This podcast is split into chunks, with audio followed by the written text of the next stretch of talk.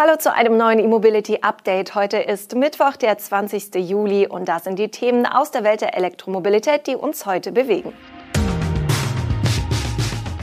Preis für Genesis Electrified GV70, Serienversion des Chevrolet Blazer EV. Kia EV6 ist Langstreckenmeister in der Mittelklasse. Skeleton baut Werkner Leipzig und Opel stellt Insignia-Produktion ein. Der Genesis Electrified GV70 ist ab sofort in Deutschland vorbestellbar. Das dritte Elektroauto der Marke soll ab Oktober ausgeliefert werden. Damit sind zumindest jene Fahrzeuge, die noch in diesem Jahr ausgeliefert werden, in Deutschland für den reduzierten Umweltbonus qualifiziert. Bei einem Bruttolistenpreis von 67.300 Euro vor Abzug der Förderung ergibt sich ein Nettolistenpreis von 56.554 Euro für das Basismodell. Zieht man dann den Umweltbonus ab, bleiben 59.325 Euro brutto für die Kundschaft übrig. Der Electrify GV70 verfügt über zwei E-Motoren mit je 160 kW Leistung an der Vorder- und Hinterachse. Die Systemleistung beziffert Genesis mit 360 kW im Boost-Modus. Das kombinierte Drehmoment liegt bei 700 Newtonmeter. Als Electrified bezeichnet Genesis die Elektroversionen all jener Modelle, die auch als Verbrenner erhältlich sind.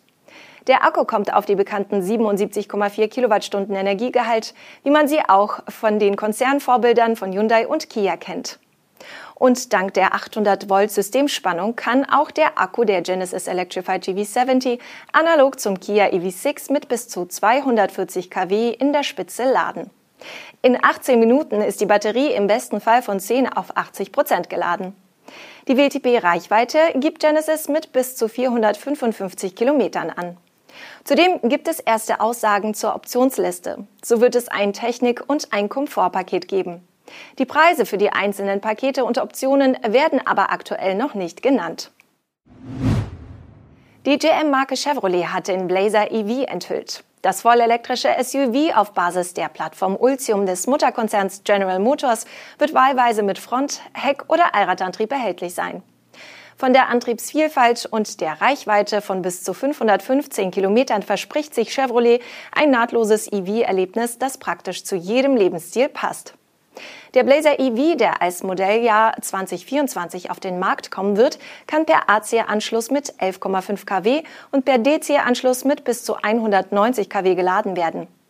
Mit einer Länge von etwas unter 5 Metern gehört der Blazer zu den kompakteren SUV-Modellen von Chevrolet. Daher betont die GM-Marke die sportlichen Eigenschaften des Modells. Die Leistung liegt bei bis zu 410 kW in der Performance-Version. Im sogenannten Wow-Modus, der für Wide Open Watts steht, soll der Sprint aus dem Stand auf knapp 100 kmh in weniger als vier Sekunden möglich sein. Auch wenn es sich beim Blazer EV auf der Ultium-Plattform um ein neues und eigenständiges Modell handelt, soll das Design von der 2018 eingeführten Version des Blazer mit Verbrennungsmotoren abgeleitet sein. Der Chevy Blazer EV kommt in vier Varianten und geplant ist auch eine spezielle Version für Polizeiflotten.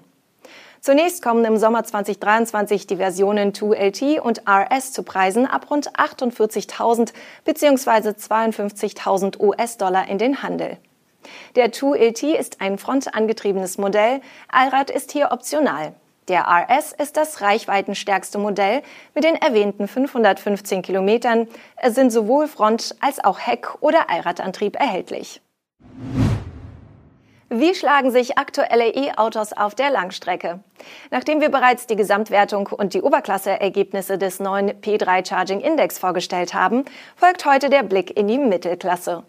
Dort hat sich der Kia EV6 durchgesetzt, der zugleich auch Gesamtsieger ist. Nach 20 Minuten hat der Strom für 309 Kilometer nachgeladen. Dass er sich so deutlich von seinem Technikbruder Hyundai Ioniq 5 absetzen kann, hat zwei Gründe. Im Test ist noch der Ioniq 5 mit der 72,6 Kilowattstunden Batterie gelaufen, während der EV6 über einen etwas größeren Akku verfügt.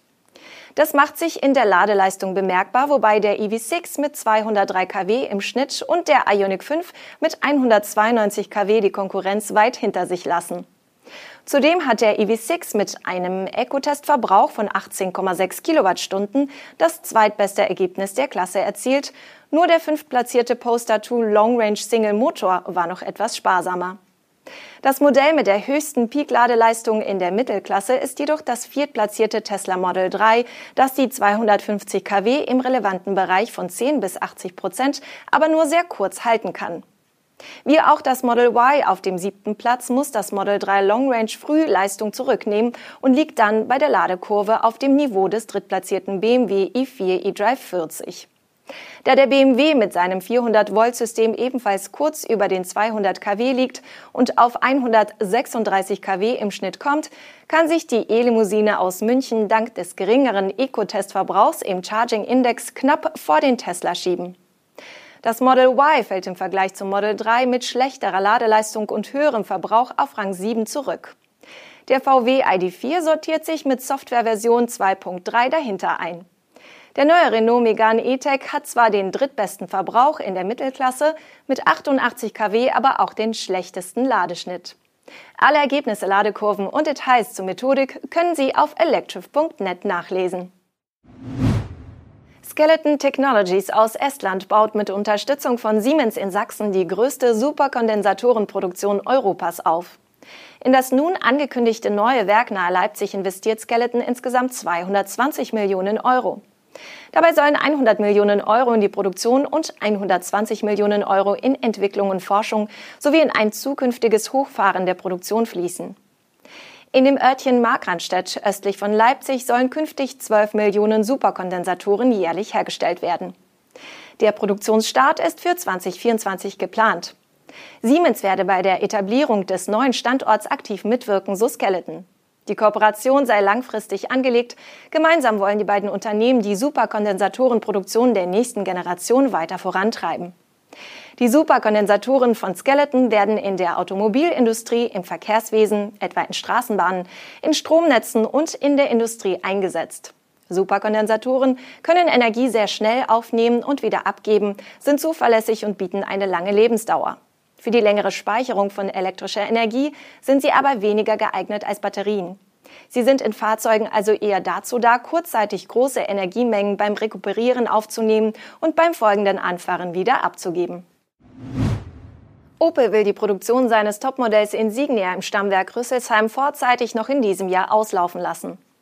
Ab 2024 will Opel bekanntlich für alle Baureihen eine elektrische Option anbieten. Da das mit dem aktuellen Insignia und der Technik von General Motors nicht möglich wäre, ist nun schon früher Schluss für das Topmodell der Rüsselsheimer. Der aktuelle Opel Insignia wurde 2017 auf einer Fahrzeugplattform eingeführt, die nicht für die Elektrifizierung ausgelegt war, sagte einst der Landessprecher. Als Folge der CO2-Vorgaben und des Fokus auf den schnellen Hochlauf der drei neuen Multi-Energy-Modelle in Rüsselsheim werde die Insignia-Produktion deshalb in diesem Jahr auslaufen. Opel hatte bereits im März 2022 bestätigt, dass der Nachfolger des Insignia nur noch rein elektrisch angeboten werden soll. Selbiges gilt für die Nachfolgegeneration des SUV Crossland. Vorgezogen wird die nächste Generation des Insignia aber nicht. Opel wird somit rund zwei Jahre keine Mittelklasse-Limousine im Angebot haben. Offen ist noch, auf welcher Plattform ein neuer Insignia stehen wird.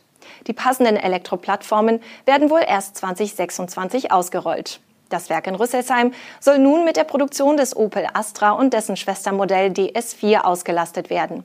Opel wird den neuen Astra ab 2023 auch als rein elektrisches Modell anbieten.